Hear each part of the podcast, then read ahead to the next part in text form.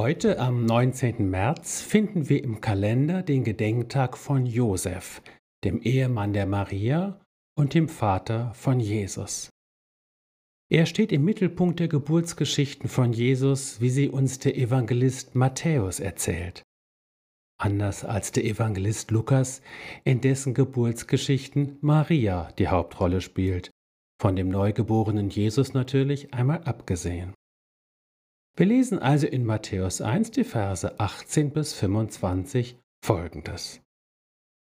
Dies ist die Geschichte der Geburt Jesu Christi. Maria, seine Mutter, war mit Josef verlobt. Aber noch bevor die beiden geheiratet und Verkehr miteinander gehabt hatten, erwartete Maria ein Kind. Sie war durch den Heiligen Geist schwanger geworden. Josef, ihr Verlobter, war ein Mann mit aufrechter Gesinnung. Er nahm sich vor, die Verlobung aufzulösen, wollte es jedoch heimlich tun, um Maria nicht bloßzustellen. Während er sich noch mit diesem Gedanken trug, erschien ihm im Traum ein Engel des Herrn und sagte zu ihm, Josef, Sohn Davids, zögere nicht, Maria als deine Frau zu dir zu nehmen, denn das Kind, das sie erwartet, ist vom Heiligen Geist. Sie wird einen Sohn zur Welt bringen, dem sollst du den Namen Jesus geben, denn er wird sein Volk von aller Schuld befreien. Das alles ist geschehen, weil sich erfüllen sollte, was der Herr durch den Propheten vorausgesagt hatte. Seht, die Jungfrau wird schwanger werden und einen Sohn zur Welt bringen, und man wird ihm den Namen Immanuel geben. Immanuel bedeutet, Gott ist mit uns. Als Josef aufwachte, folgte er der Weisung, die ihm der Engel des Herrn gegeben hatte, und nahm Maria als seine Frau zu sich. Er hatte jedoch keinen Verkehr mit ihr, bis sie einen Sohn geboren hatte. Josef gab ihm den Namen Jesus. Alles beginnt für Josef mit einer großen Verlegenheit. Maria, seine Verlobte, wird schwanger, und das nicht von ihm. Die Verlobung war damals ein rechtsgültiges Eheversprechen, unserer heutigen standesamtlichen Trauung vergleichbar. Die eigentliche Hochzeit stand noch aus, die sogenannte Heimholung, bei der der Bräutigam auf dem Höhepunkt des Festes und nach fertig verhandeltem Brautpreis mit der Familie der Braut zu später Stunde in festlichem Zug die Braut mitsamt den Brautjungfern vom Elternhaus der Braut abholte und zu sich heimholte. Zwischen beiden Ereignissen konnte eine Zeit verstreichen. Das hing schlicht damit zusammen, dass eine solche Hochzeitsfeier nicht nur eine fröhliche, sondern vor allem eine teure Angelegenheit war.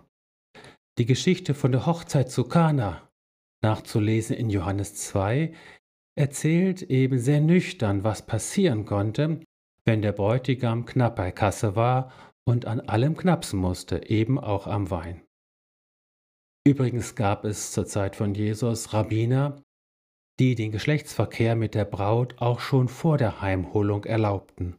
Aufgrund der häufigen Vergewaltigungen durch römische Legionäre sollte der Bräutigam so die Gelegenheit bekommen, wenigstens der Erste zu sein, der mit seiner Braut schlief. Josef war ein Mann mit einer aufrechten Gesinnung.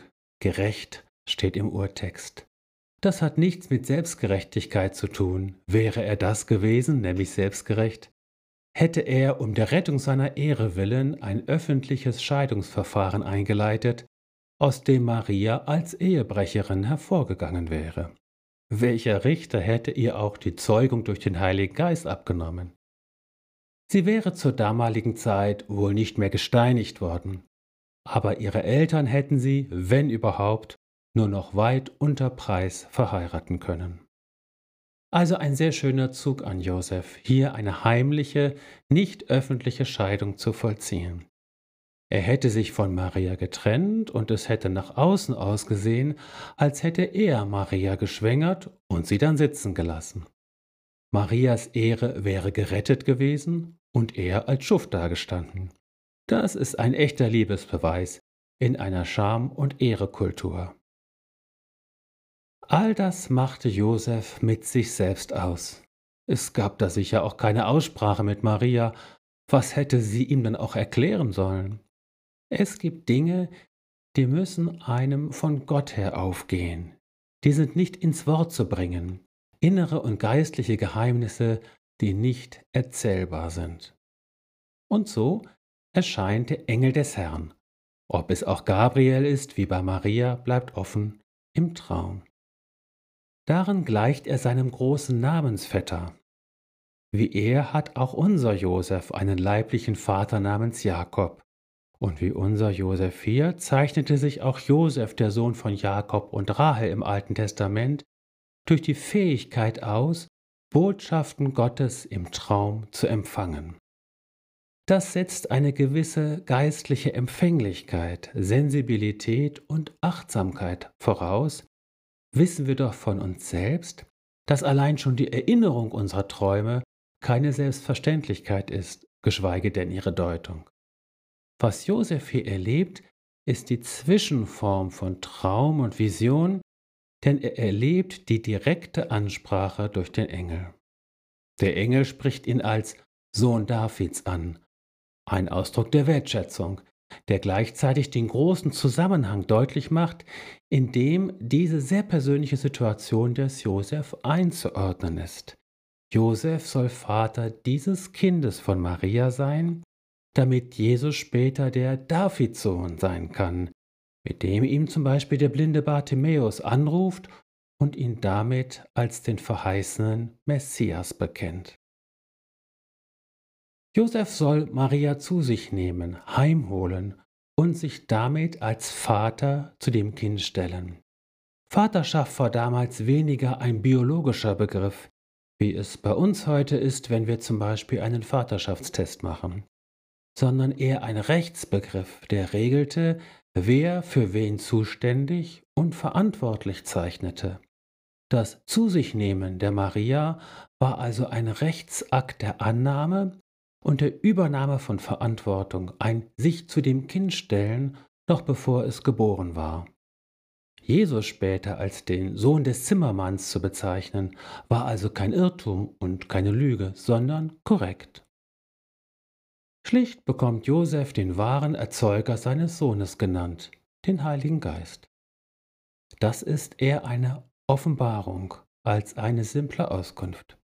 Und Josef, der als Vater juristisch auch als Namensgeber später in Aktion treten wird, bekommt von höchster englischer Stelle Geschlecht und Name des Kindes genannt.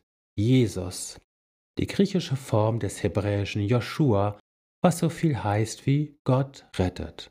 Warum? Weil er sein Volk retten wird von ihren Sünden, sagt der Engel. Damit ist bereits eine erste zentrale Aussage über Jesus getroffen. Aber der Engel fährt fort. Dieses Kind wird nicht nur ein Joshua, sondern auch ein Immanuel werden und damit Erfüller uralter alttestamentlicher Prophetie. Auch das ist ganz zentral und wird sich durch das ganze Matthäusevangelium ziehen. Schritt für Schritt, wie Trittsteine in einem Fluss, tauchen die Worte der Propheten auf und deuten und erklären, was jetzt gerade in diesem Augenblick geschieht. In Jesus ist also Gott mit uns. Und es klingt das letzte Wort des Evangeliums des Matthäus an. Jesus spricht, siehe, ich bin bei euch alle Tage bis an der Weltende. Matthäus 28, Vers 20. Es ist, als wenn der Engel im Traum vor den Augen des Josef schon einmal den Vorhang zur Seite zieht, schon mal den weiten Horizont und den Blick aufs Ganze öffnet. Doch so weit ist es jetzt noch nicht. Josef erwacht und findet sich auf seinem Bett im Hier und Jetzt wieder und folgte der Weisung, die ihm der Engel des Herrn gegeben hatte. So haben wir es gelesen. Es ist am Ende immer der schlichte Gehorsam der Menschen zu Männern und Frauen Gottes macht. Und er nahm Maria als seine Frau zu sich, er hatte jedoch keinen Verkehr mit ihr, bis sie einen Sohn geboren hatte. Josef gab ihm den Namen Jesus. Soweit das Evangelium. Ich spüre in diesen schlichten Worten eine große Erleichterung, die große Erleichterung, die sich einstellt, wenn wir ganz klar vor Augen haben, was zu tun ist. Er steht im großen Kontrast zu den Worten, noch bevor der Engel Josef im Traum erschien, während er sich noch mit diesem Gedanken trug, hatten wir gelesen. Da sind also noch das große Grübeln und die Gedankenmaschine im Kopf, was denn nun wohl zu tun ist. Doch jetzt ist alles klar. Josef weiß, woran er ist und weiß, was zu tun ist. Er wird wie seine Frau Maria zum Hüter eines großen Geheimnisses. Nicht nur des Geheimnisses Gott mit uns, sondern vielmehr des Christus in uns.